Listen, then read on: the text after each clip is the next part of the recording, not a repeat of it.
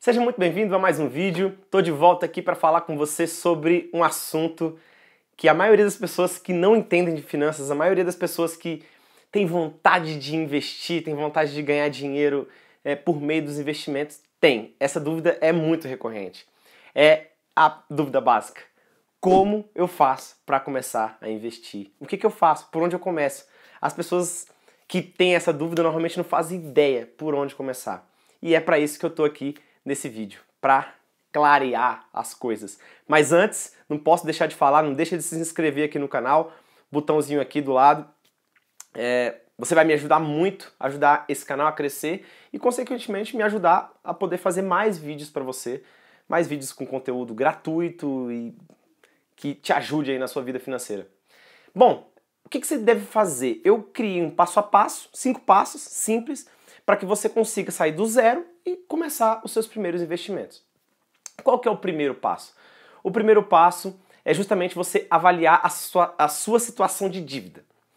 Como assim, Júlio, avaliar a sua situação de dívida? Bom, pode ser que você não esteja endividado e já queira começar a investir. Ótimo, então você já pode ir para um passo seguinte, ou então é, ficar um pouquinho atento que eu vou falar ainda nesse passo, mas na teoria esse passo é para as pessoas que estão muito endividadas ou que pelo menos é, tem um, não consegue poupar, por exemplo. A pessoa não consegue poupar, é bom ficar atento a esse passo.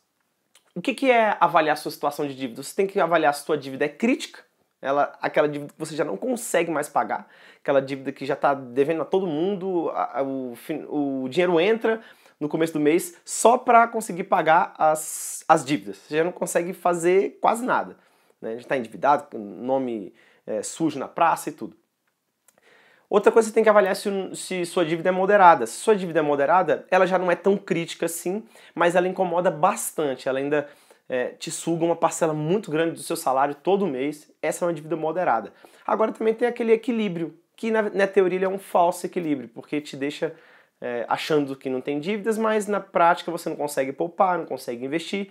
Então é uma situação que pode não se sustentar no futuro especialmente quando a gente acaba envelhecendo e isso pode não se sustentar. Então é perigosa essa situação. Dependendo do quanto você tiver endividado, a recomendação é que você não invista logo de cara. Pague primeiro as dívidas. Crie estratégias para pagar as dívidas. Eu vou falar isso em alguns outros vídeos aqui no canal ainda, como você faz para pagar dívidas. Isso é uma dúvida muito recorrente também. E, então, mas o importante é que nesse primeiro passo você entenda: pague primeiro todas as dívidas, não, não tenha dívidas para que a gente comece a partir daqui. O segundo passo é você criar uma reserva de emergência. Isso é básico. Fazendo uma analogia aqui, eu até gosto de fazer analogias para ficar é, um pouco mais fácil essas explicações de finanças e tudo, né? Vamos fazer uma analogia. Digamos que você esteja lá, se você se deu conta que você está lá num buraco. Essa é a pessoa com dívidas, com muitas dívidas. Inclusive, tem muitas pessoas que estão no buraco e ainda estão cavando. Então, é aquela pessoa que já está com endividamento crítico e continua fazendo dívidas. Faz uma dívida para pagar a outra dívida, faz outra dívida para pagar outra dívida. Ou seja, ela está continuando a cavar. E o buraco está aumentando. A primeira coisa que você tem que fazer é parar de cavar, obviamente. Né? Então, a gente tem que traçar uma estratégia para acabar com as dívidas. E esse segundo passo da reserva de emergência é o que? É você que já saiu do buraco, você já saiu, você já viu ali, opa, não estou mais no buraco. Mas você também não subiu a árvore, uma árvore que está ali perto, você não subiu, você está ali no, no chão. O que, que você criar uma reserva de emergência? É como se você estivesse dando meia dúzia de passos para fora do buraco, para longe do buraco. Para quê? Para que quando você subir na árvore, você não cair novamente lá. Então, essa que seria a ideia, a analogia. Então, fazer uma reserva de emergência, um colchão, é como se você estivesse se afastando desse buraco para qualquer coisa que acontecer, você não caia no buraco de novo. Se der algum, der algum problema, você não caia lá de novo. O ideal é que ele seja de 3 a 6 meses do salário. Tem pessoas que falam 12 meses, mas eu acredito que 6 meses do salário, é, se o seu gasto for muito condizente com o que você ganha, eu acredito que já está um, um, um valor razoável. O terceiro passo é você se cadastrar em uma corretora qualquer.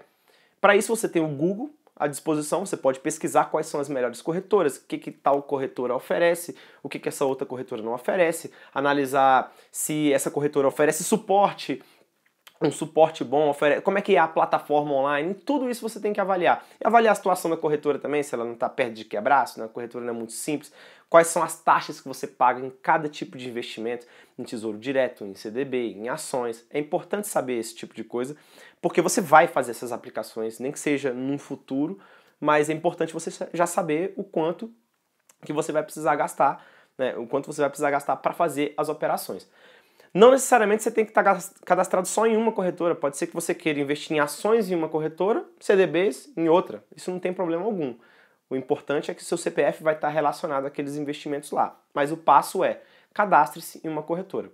O quarto e penúltimo passo é um passo que eu costumo falar para muitas pessoas que estão começando a investir é comece investindo em aplicações um pouco mais conservadoras. Eu vejo que muita gente tem a tendência de já querer ir para a bolsa de valores. Inclusive isso aconteceu comigo no início da minha carreira. Eu já fui direto para a bolsa de valores, mas eu fiquei um ano me preparando. Foi um ano mais ou menos. Se eu não me engano, foi um ano exato que eu me preparei com cursos e tudo para aprender a entrar no mercado financeiro pela bolsa, porque eu pensava, se existe bolsa de valores, existe alguém ganhando dinheiro com isso. Então, acredito que só me resta aprender como ganhar dinheiro, que eu vou ter sucesso ali na bolsa de valores. Foi uma decisão acertada, foi exatamente isso que aconteceu, mas eu demorei um ano. Se você não quiser esperar um ano aprendendo, a melhor coisa que você faz é começar com aplicações um pouco mais conservadoras. Você começa com CDB, com LCI, com LCA, enfim, aplicações que te pagam uma boa rentabilidade, maior do que a poupança, maior do que outras aplicações de bancos grandes, mas que não necessariamente você vai correr muito risco. Até porque um tesouro direto, um CDB, um LCI, um LCA, é, no caso do tesouro direto, ele é protegido porque é a aplicação mais segura do país. Mas essas outras, essas outras elas têm a proteção do FGC, até 250 mil reais por CPF, por instituição financeira. Então você está protegido. Se o banco quebrar, se a corretora quebrar, você vai receber o seu dinheiro com a rentabilidade. Então essas são aplicações muito interessantes para você começar a ir perdendo o medo do mercado. O quinto e último passo é justamente o passo que ele é concomitante com o quarto passo, aprender sobre os investimentos mais arriscados. Tem gente que não passa do quarto passo. A pessoa não quer ir para a bolsa de valores porque ela tem medo. É o que eu falo. Se existem pessoas ganhando dinheiro com a bolsa de valores, por que você não pode ganhar dinheiro também?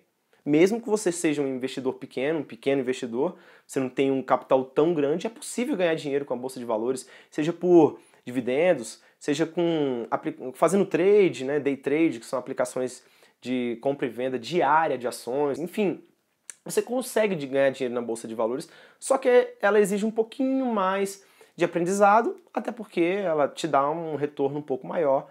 Então, nada mais justo do que né, você exigir um pouquinho mais de você. Essas são as cinco dicas. Espero que tenha ficado bem fácil para você é, começar a investir. É, não tem muito segredo, realmente o mercado financeiro pode parecer complicado, mas ele é bem simples para quem está começando, porque bom, antigamente era muito mais complexo, era muito a burocracia para se abrir uma conta em uma corretora era imensa. Quando eu entrei, demorava semanas para a gente conseguir abrir uma conta em uma corretora. Hoje em dia, pelo seu celular, você consegue fazer isso. Então, Hoje em dia está muito simples, é muito tranquilo de fazer, vale muito a pena porque você vai ver a diferença. É, é notável a diferença para uma aplicação em poupança, é notável a diferença. E eu acho que vale muito a pena você considerar é, esse tipo, essa estratégia para começar a investir, certo? Então é isso, espero que você tenha gostado desse vídeo. Não deixe de comentar aqui embaixo se você gostou. Se você não gostou também pode comentar que a gente bate um papo, conversa. Se tiver alguma dúvida, deixa aqui também e compartilha para as pessoas que você, nossa, essa pessoa estava querendo começar a investir também, vou compartilhar esse vídeo, certo? Curte aqui embaixo também, porque ajuda bastante a ranquear esse vídeo bem no YouTube. E eu te vejo no próximo vídeo. Tchau, tchau!